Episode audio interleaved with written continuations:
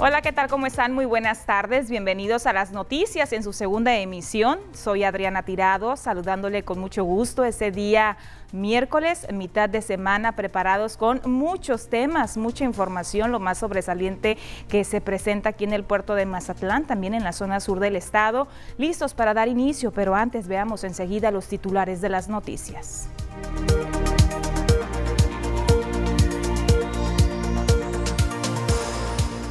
El 20 de diciembre es la fecha límite para el pago de aguinaldos. Realiza Jumapam muestreos del agua en diferentes zonas de la ciudad. El sistema DIF Mazatlán inició la recolección de juguetes no bélicos.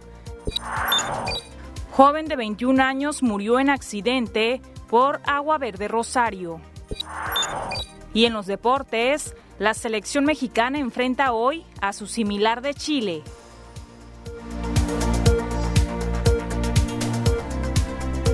Comenzamos con la información de este miércoles 8 de diciembre.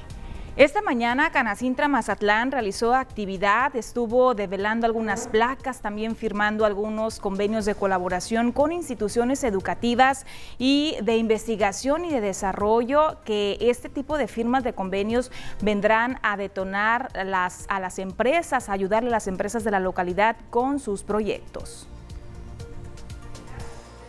La Cámara Nacional de la Industria de la Transformación a nivel nacional presentó el programa de la Red Nacional de Nodos de Innovación en los que participan 14 estados de la República. A través de una videoconferencia a nivel nacional fueron develadas las placas y se firmaron convenios de colaboración con instituciones de investigación y desarrollo que forman parte de la creación de estos 14 nodos de innovación. En Mazatlán, la presidenta de Canacintra, Elena Larsen, fue quien dio a conocer los pormenores. Que es el resultado de un trabajo intenso de 14 regiones del país que tienen como propósito común el desarrollo de un ambiente de innovación que permita trascender e impactar de manera positiva en cada una de las regiones de nuestro país. La intención es que a través de la investigación al interior de las empresas se puedan dar seguimiento a las ideas innovadoras y llevarlas a cabo mediante una coordinación empresarial de cada nodo con el respaldo nacional de Canacintra. Esto traerá beneficios de primera instancia a micro, pequeñas y medianas empresas. Realmente lo que queremos hacer con esta innovación aplicada, práctica, es entender qué necesidades tienen las micros, pequeñas, medianas y grandes empresas de la región. ¿sí? Si no sabemos qué necesitan, cómo vamos eh, a saber qué innovación vamos a aplicar. Eh, vemos de esa punta del iceberg, pero hacia adentro hay muchas actividades, muchos procesos y muchas operaciones y muchas ideas que se hacen a través de una colaboración. Estos 14 nodos forman parte de un plan original de 20. Los seis restantes estarán conformándose en lo futuro, declaró en videoconferencia el presidente nacional de Canacintra, José Enoch Castellanos Férez. Continuando con más temas, la Procuraduría de la Defensa del Trabajo dio a conocer, recordó para todos los trabajadores y trabajadoras que hay una fecha límite para que los patrones o las empresas otorguen la prestación laboral del aguinaldo. Tienen como fecha límite hasta el 20 de diciembre. De acuerdo a la Ley Federal del Trabajo, el plazo para que las empresas y patrones otorguen el aguinaldo a los trabajadores vence el próximo 20 de diciembre, informó el titular de la Procuraduría de la Defensa del Trabajo, Martín Luis Morales Acuña. Nos habla el artículo 87, que es un derecho irrenunciable que tiene el trabajador por este, el año trabajado por parte de con el patrón, ya sea una persona física o una persona moral. Por lo menos tienen derecho a adquirir el 15, eh, una quincena como su pago de, aguinaldo. Esta, este derecho no tiene un tope salarial, es decir, el patrón bien le puede dar 45 días, dos meses de aguinaldo, ya queda criterio dependiendo la capacidad económica de cada patrón. No puede ser sustituible por mercancía, por productos. Mencionó que en el caso de que algún patrón o empresa decida despedir al trabajador para evitar el pago del aguinaldo, no le exime de cubrir esa prestación laboral, pues se tendría que pagar lo proporcional al tiempo laborado. Ahora bien, en cuanto a los despidos injustificados por este, este tema, Eh, últimamente, a pesar y la pandemia, no hemos tenido algún avance eh, notorio. Sin embargo, estamos atentos para cualquier llamado que nos pudieran este, eh, tener por parte de los trabajadores. La recomendación para los patrones es de que cumplan a partir de ya hasta el día 20 de diciembre en tiempo y forma. Morales Acuña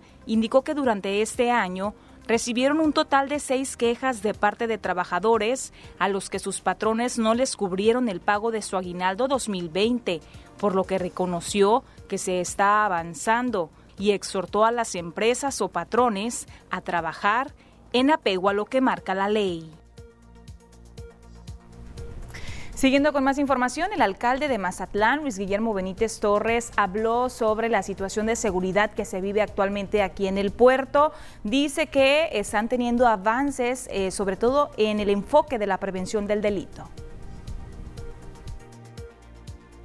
Desde el lunes iniciamos con un programa preventivo. De hecho, hemos detenido muchísimas gentes, no lo publicitamos muchísima gente que estaba listo para hacer atracos. No estamos organizados, puede suceder un asalto como fue en Culiacán, pero de nuestra parte estamos preparados con todo. Claro, deben de estar tranquilos, nosotros estamos trabajando para ellos. Pero también el alcalde habló sobre el tema del presupuesto para el próximo año 2022, cómo estará tanto el presupuesto de ingresos como de egresos. Escuchemos. Aún no se define el presupuesto de ingresos y egresos para el año entrante en el Ayuntamiento de Mazatlán. El alcalde Luis Guillermo Benítez Torres dijo que aún faltan algunas pinceladas que él personalmente le dará para buscar contemplar algunas herramientas necesarias de trabajo en dependencias gubernamentales, ya que es algo de lo que comúnmente se olvidan, señaló. Eh, entre un 10 y un 15%. En los dos. En los dos, sí, es paralelo, son paralelos. Las, últimas, las últimas pinceladas, porque muchas veces se olvidan que algunas direcciones ocupan de herramientas importantes. Y no deja de ser un que nos detenga, el que no tengan presupuesto para adquirir, por ejemplo, artículos necesarios para su trabajo. En materia de obra pública dijo que ya se tienen los recursos para la que sería la primera de la presente administración. Se trata de la calle Ancla, la cual no ha podido iniciar debido a un problema con un cárcamo. Las demás estarían iniciando hasta el mes de marzo. Mira, es, muy probable que iniciemos la calle Ancla. Yo les decía que tenemos un pequeño contratiempo porque hay un cárcamo. Tenemos ya el recurso listo. Eh, pero ese cárcamo hasta que terminemos eh, con la planta tratadora podemos arrancar, podemos quitarlo. Pero esa va a ser yo creo que la primera obra porque las siguientes van a empezar hasta marzo aproximadamente. Dijo que para presentar el presupuesto tienen de plazo hasta el 31 de diciembre, sin embargo la próxima semana podría ya estar listo. Con esta información nos vamos a ir a la primera pausa comercial. Siga con nosotros al regresar más noticias.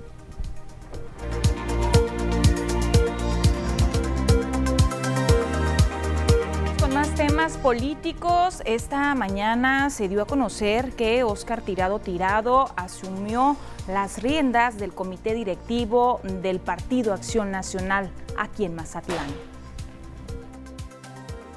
Después de una serie de renuncias al interior del Partido Acción Nacional por parte de algunos dirigentes, el comité directivo estatal acordó conformar tres delegaciones en Sinaloa. Una de ellas es Mazatlán, la cual a partir de este 8 de diciembre queda a cargo de Óscar Tirado Tirado, quien dijo que tiene como prioridad el acercamiento directo con distintos sectores.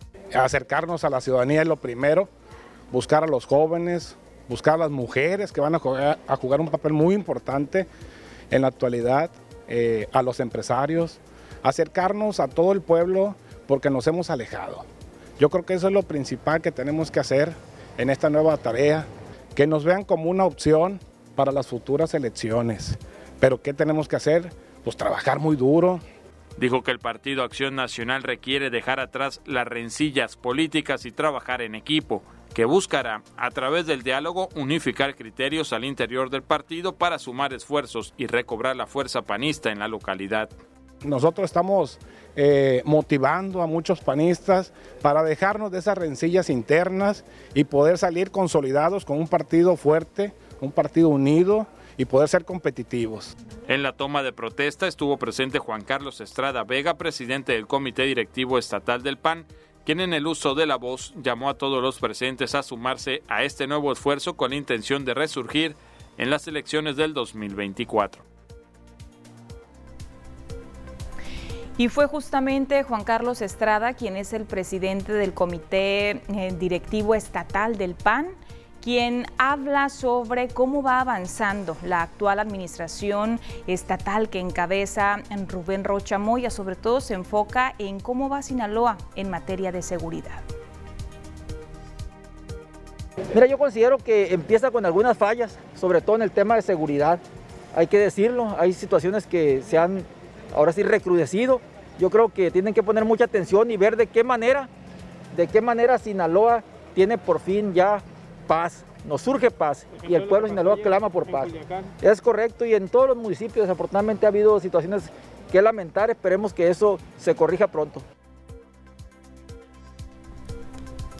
Seguimos con más ante la inconformidad de parte de la ciudadanía aquí en Mazatlán, que estuvieron muy activos pronunciándose sobre la turbiedad del agua potable y ante los insistentes cuestionamientos, sobre todo que recordemos, estaban muy presentes en redes sociales sobre la calidad del agua que se distribuye aquí en la ciudad.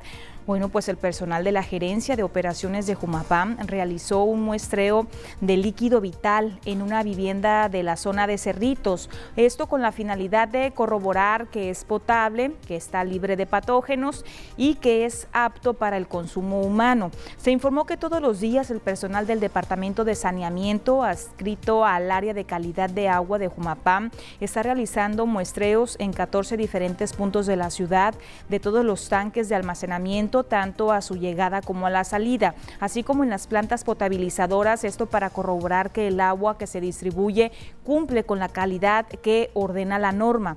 En cada muestreo del agua, Jumapam analiza los niveles de cloro residual, el color, la turbiedad, coliformes totales, coliformes fecales, dureza total, cloruros, nitritos, nitratos, sulfatos, fierro, incluso también, mire, se están haciendo análisis bacteriológicos.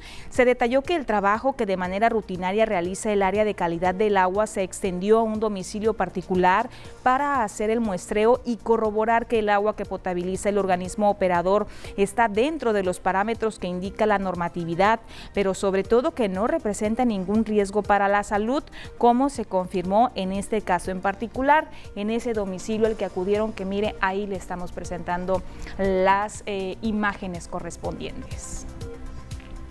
Pues ahí está la información que comparte Jumapam. Ellos insisten en esta versión que el agua es potable y es apta para el consumo humano. Tenemos que irnos a la segunda pausa comercial.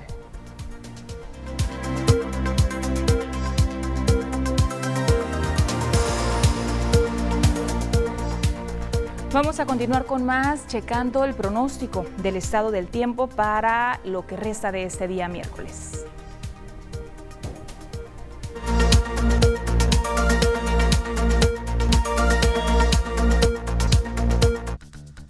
Hola, ¿qué tal y buenas tardes? Bienvenidos aquí al reporte meteorológico Qué gusto acompañarlos en esta tarde, ya de miércoles, mitad de semana, y damos inicio con el mapa nacional para conocer las temperaturas actuales en algunos puntos importantes del país, comenzando en la frontera en Tijuana. El día de hoy se mantiene despejado con 18 grados, La Paz se mantiene mayormente nublado con 27 grados, Guadalajara con 26, Acapulco con 30 y para finalizar más al sur con Mérida, aquí tenemos temperatura que llega hasta los 33 grados. Pasamos a conocer las temperaturas actuales en nuestro estado, en Sinaloa y qué tenemos para el resto de la semana, comenzando en el puerto de Mazatlán, actualmente se mantiene con 28 grados, tenemos la misma máxima para jueves y viernes, con cielos despejados para los próximos días. En el sector de la capital, en Culiacán, el día de hoy se mantiene con 33 grados. Jueves se prevé condición de cielo parcialmente nublada. Ya para este fin de semana se comienza a despejar y tenemos máximas que van a variar entre los 32 y los 33 grados. En el sector de Guamúchil, el día de hoy se mantiene despejado. Aquí también se prevé condición de cielo parcialmente nublada para el día de mañana. La máxima que va a llegar hasta los 32 grados los próximos días. Continuamos en el sector de Guasave. Jueves también tenemos condición de cielo parcialmente nublada. Máximas que van a variar entre los 29 hasta llegar a los 31 grados para Guasave. Para finalizar, en el sector de los mochis, actualmente tenemos una máxima que alcanza los 28 grados. Igual para los próximos días tenemos condición de cielo que se mantiene mayormente nublada el día de mañana, con máxima que va a llegar hasta los 30 grados para el jueves. Respecto a la fase lunar, nos mantenemos aún en luna nueva, la salida de la luna a las 11 horas con 7 minutos, la puesta de la luna a las 22 horas con 15 minutos, la salida del sol a las 6 de la mañana con 41 minutos y para finalizar la puesta del sol a las 17 horas con 21 minutos. Hasta aquí el reporte meteorológico. Espero que tengan una excelente tarde.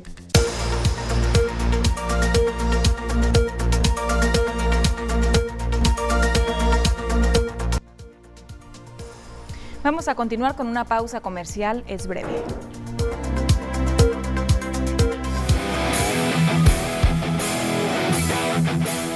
Vamos a continuar con más, pasando a la sección de los deportes. Mi compañero Ernesto Vázquez, preparado con muchos temas como todos los días. Bienvenido Ernesto, muy buenas tardes. Compañera, ¿cómo está? Muy buenas tardes. Ya listos con la mejor información deportiva, mitad de semana. Adelante, comenzamos. Muchas gracias y vamos a iniciar con lo que tiene que ver con el rey de los deportes y la participación del equipo de los Venados de Mazatlán el día de ayer, allá en la frontera norte, ¿no? Cuando se enfrentaron al conjunto de Mexicali.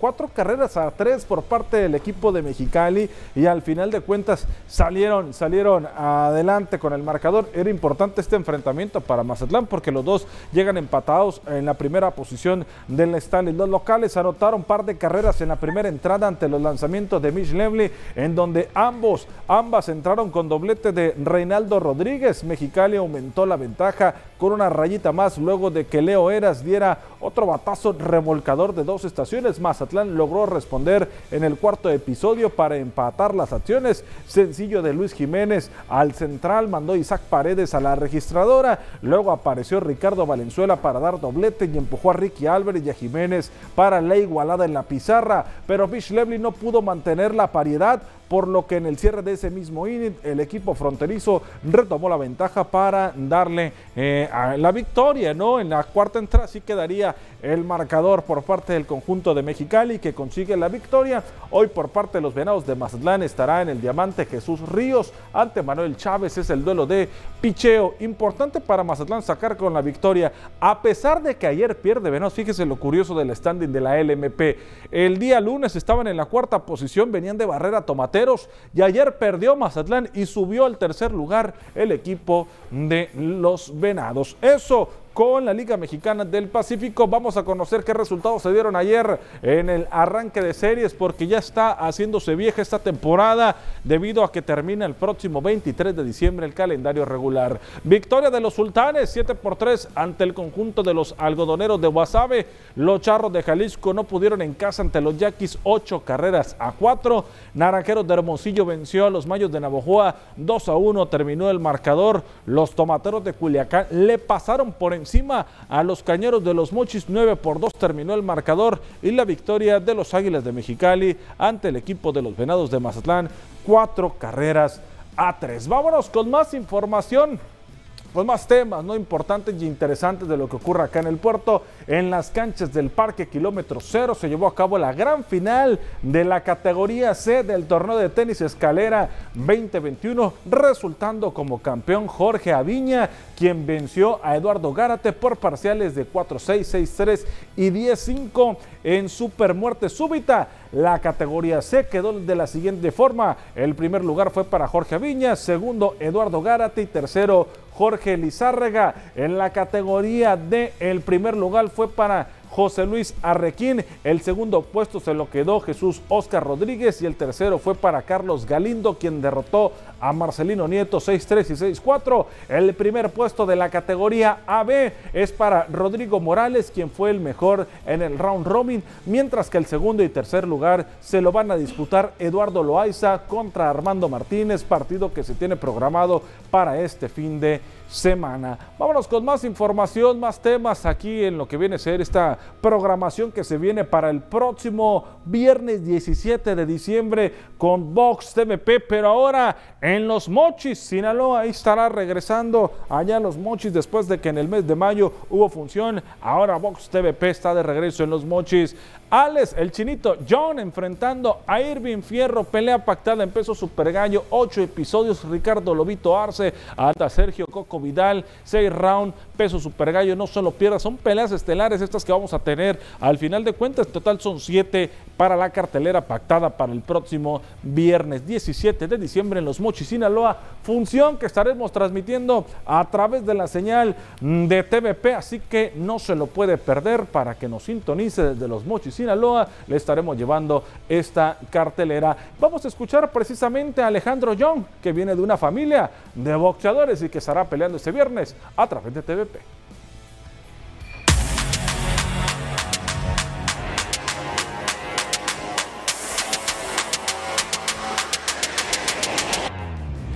Soy Alejandro Jung, eh, invicto, prospecto aquí a Los Mochis, próximamente por el 8-0.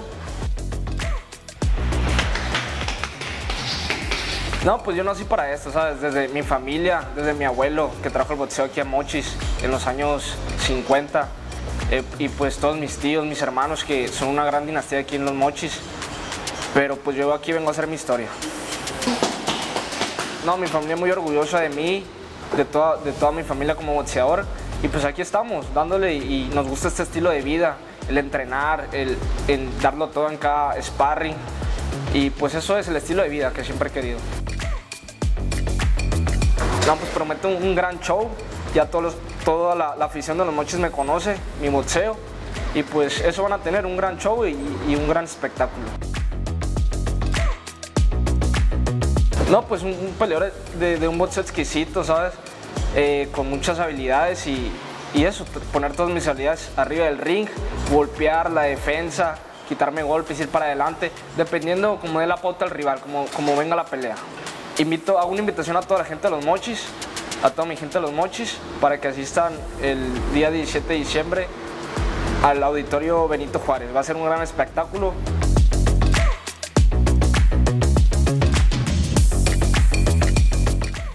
La selección mexicana de fútbol regresa a la actividad. Suena raro, ¿no? Porque mañana habrá partido de la final del fútbol mexicano, pero entran en acción en Austin, Texas, el día de hoy ante su similar de Chile, 8 de la noche. Es el partido para el equipo mexicano. Jugará su último enfrentamiento de este 2021, encuentro que le hace mucha ilusión a la afición, pues pese a venir de perder la cima del octagonal final de la CONCACAF rumbo a Qatar, ya se presentará una plantilla que podría significar el cambio generacional del equipo mexicano. Gerardo Martino, responsable de llevar al Tri a la Copa del Mundo del siguiente año, hizo la convocatoria muy diferente, ya que llamó a muchos juveniles que han destacado en la Liga MX y además llamó a otros, eh, como el caso de Marcelo Flores. Así que hay que poner mucha atención, ¿no? De los jugadores a seguir en esta ocasión, se trata precisamente del jugador del Arsenal, Marcelo Flores, Carlos Acevedo en la portería de Santos Laguna será el arquero del equipo mexicano, Benjamín Gadalmés de la Unión Española de la Liga de Chile, Omar Campos, juvenil de la comarca lagunera y Salvador Reyes del América serán los que vean acción el día de hoy. Vamos a ver cómo le va al equipo mexicano ante su similar de Chile hoy a las 8 de la noche. Vámonos con más información de Mazatlán FC porque dio a conocer su refuerzo. Se trata de Raúl Sandoval que se suma al primer primer equipo de cara al inicio del torneo 2022. El nacido en Ahome, Sinaloa, llega de la, a la Perla del Pacífico después de su paso por los Cholos de Tijuana, Dorado de Sinaloa y los Rayos del Necaxa. Es el refuerzo que llega para el conjunto eh, mazatleco. Habitualmente juega como lateral por izquierda, pero puede aportar jugando por media cancha y por el mismo sector. No desconoce la posición de defensa central. También ahí está el equipo de Mazatlán presentando a un sinaloense que se une a sus filas. La información deportiva, lo más relevante hasta el momento en este espacio de las noticias. Adriana Tirado, los deportes. Muchísimas gracias Ernesto por compartirnos como siempre lo más sobresaliente del ámbito deportivo. Gracias a ti. Vamos a continuar con una pausa comercial.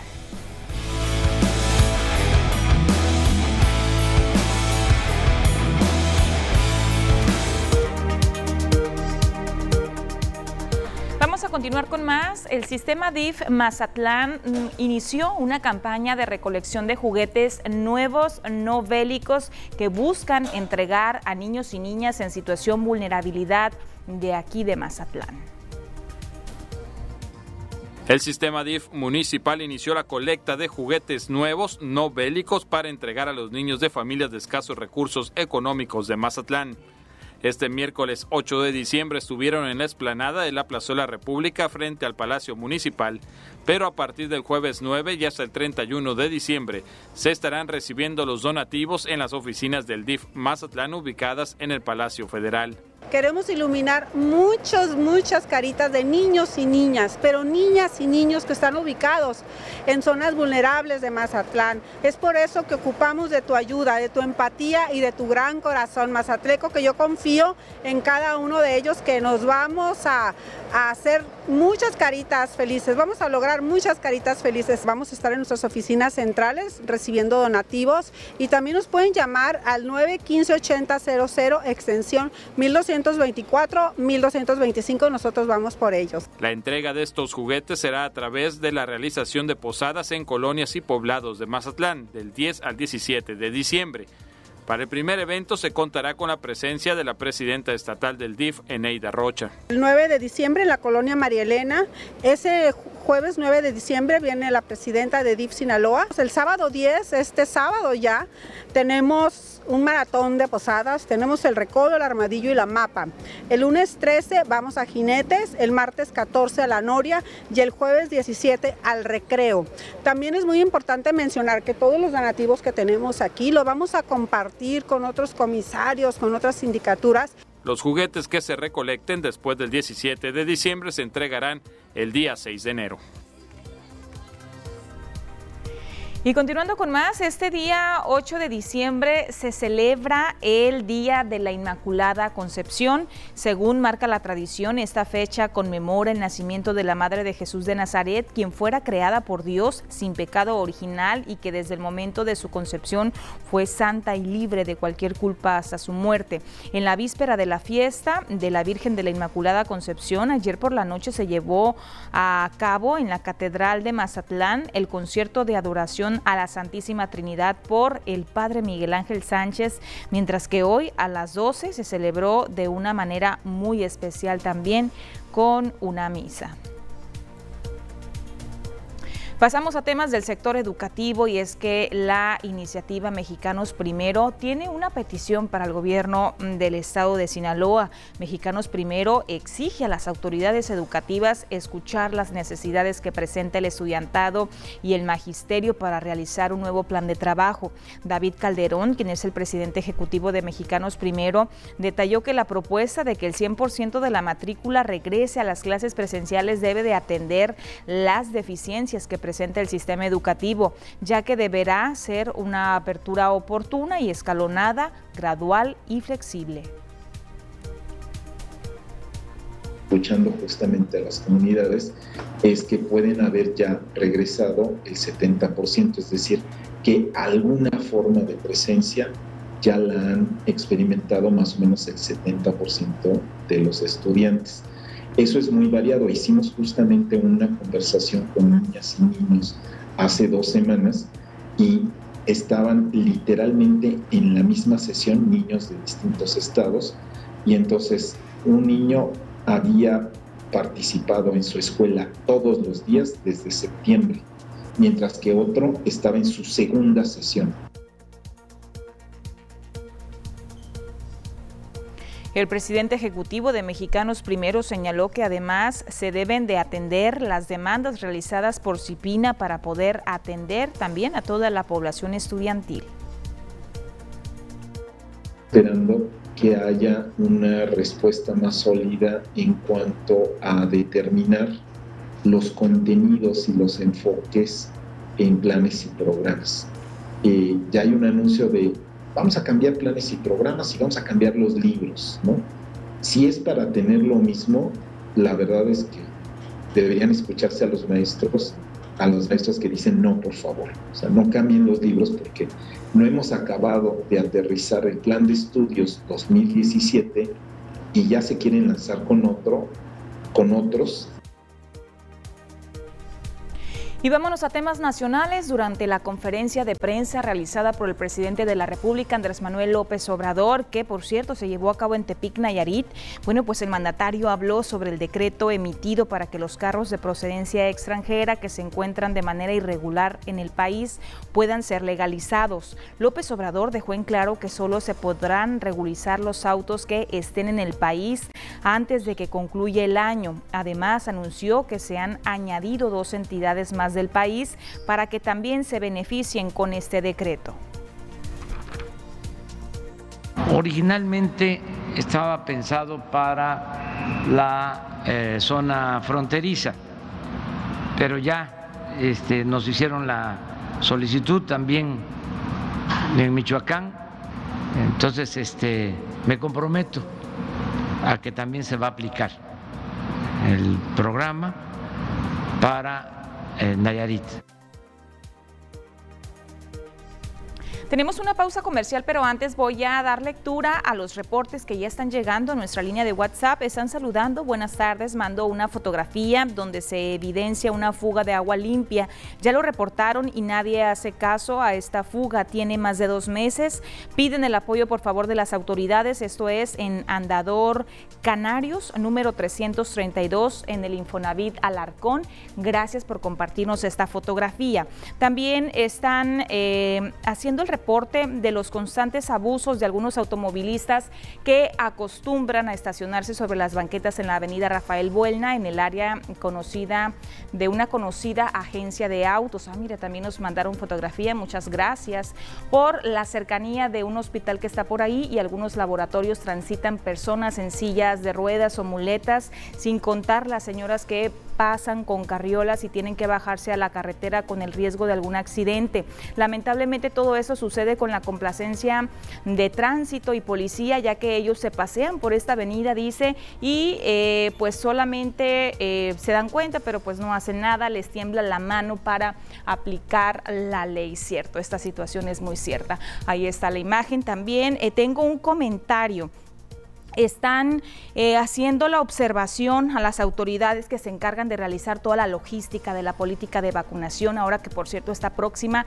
la vacunación de la tercera dosis de vacuna contra el COVID-19 a los adultos mayores de 60 años, que inicia por cierto este viernes. Están haciendo la observación que hay preocupación de parte de los adultos mayores, ya que eh, falta que se defina muy bien la estrategia o las reglas que se van a implementar para la vacunación que inicia el refuerzo este viernes. Si es cierto, ya que eh, hasta el momento la autoridad competente no ha dado a conocer si los adultos mayores van a ir a como se había estado manejando de acuerdo al orden, a la letra inicial del apellido eh, paterno, por orden y por día, la hora, no se ha dado a conocer todavía nada de eso.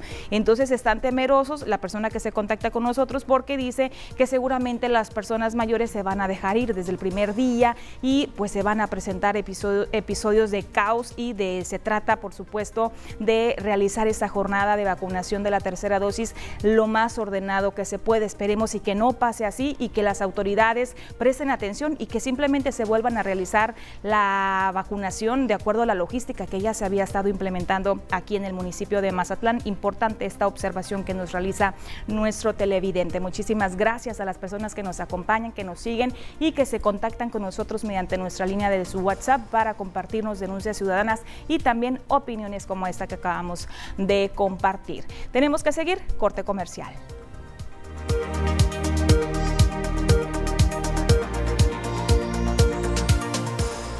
Estamos de vuelta con eh, temas importantes, actividades que está realizando la Universidad Autónoma de Sinaloa. Mantienen una jornada integral de salud dirigida a las mujeres, donde están prestando servicios completamente gratuitos. La Universidad Autónoma de Sinaloa, a través de la Unidad de Bienestar Universitario, continúa con la Jornada Integral de Salud 2021, que concluye el próximo 17 de diciembre. En las instalaciones de la UAS, a espalda de la Biblioteca Central, se ubica la Unidad Móvil de Salud Universitaria, en donde se realizan estudios sin costo como densitometrías óseas, ultrasonidos y mastografías, con el fin de brindar una atención integral a las mujeres.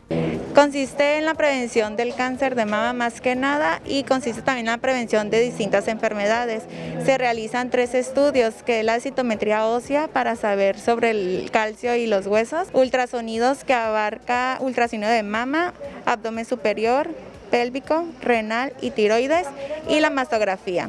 Son los servicios que se les brinda hasta el 17 de diciembre. Estamos de un horario de 8 a 1, se atiende. Si invitamos a las personas, les damos una información breve.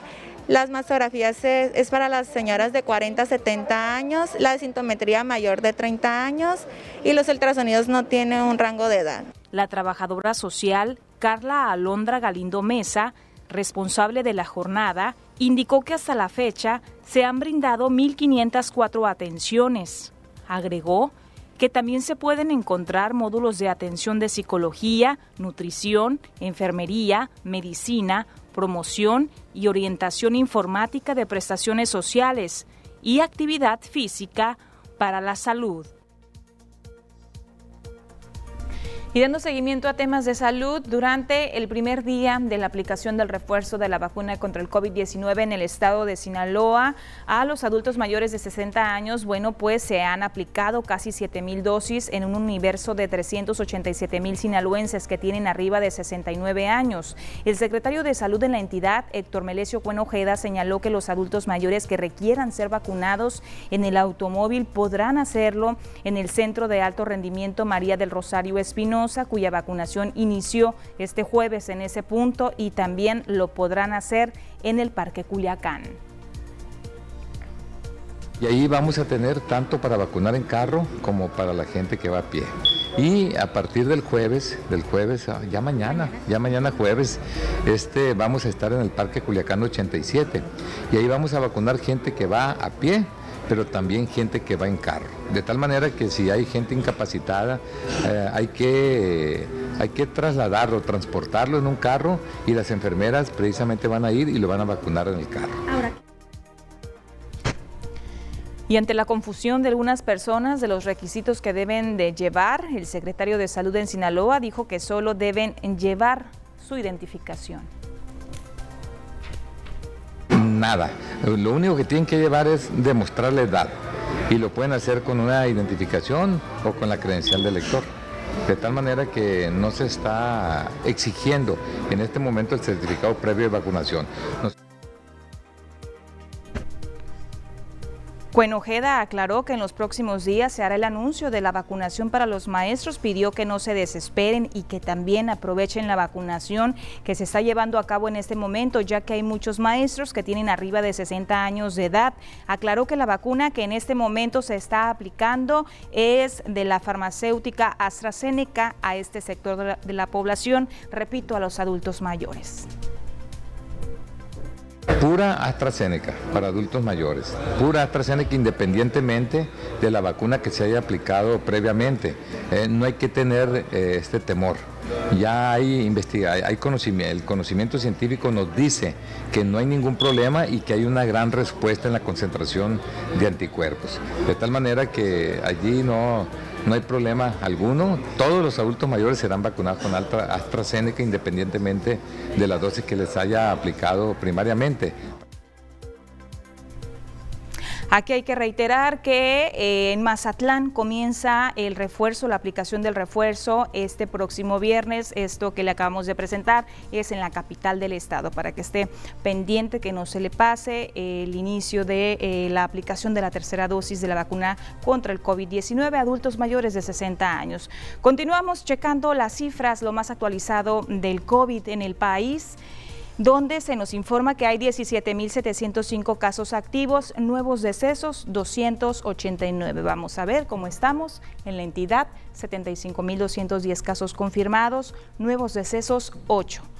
Vamos a ver enseguida los municipios. Iniciamos con Ahome, que tiene 36 casos activos, en Culiacán 77, aquí en Mazatlán 39, en Guasave 15, en el Fuerte 10, en total 229 casos activos en Sinaloa. Y antes de despedirme, temas de seguridad, temas desafortunados, lamentablemente, una persona sin vida y miles de pesos en daños materiales es el saldo de la salida de un... Eh, de un automóvil, de un vehículo en la sindicatura de Aguaverde Rosario. Según el reporte de la autoridad, el occiso fue identificado como José Carlos, de 21 años, con domicilio en la comunidad de Aguaverde, quien viajaba, mire, le digo, en un automóvil Kia color gris de la matrícula de Sinaloa. Se dijo que el accidente se registró sobre el kilómetro 11 de la carretera estatal Rosario Aguaverde, cerca de la gasolinera que se encuentra a pocos metros antes de los arcos de la entrada de la comunidad. Se dijo también que el joven quedó atrapado al interior de la unidad y según las versiones de los testigos estaba todavía con vida, por lo que testigos trataron de auxiliarlo en lo que hacían presencia los cuerpos de rescate y auxilio de la cabecera municipal. Lamentablemente cuando llegaron los cuerpos de auxilio el joven ya no presentaba signos vitales. La zona fue acordonada por elementos de la Policía de Tránsito Municipal a la espera de los peritos de la Fiscalía General del Estado. Con esa información llegamos al final del noticiero. Muchísimas gracias por haberme acompañado. Nos vemos, nos vemos pronto.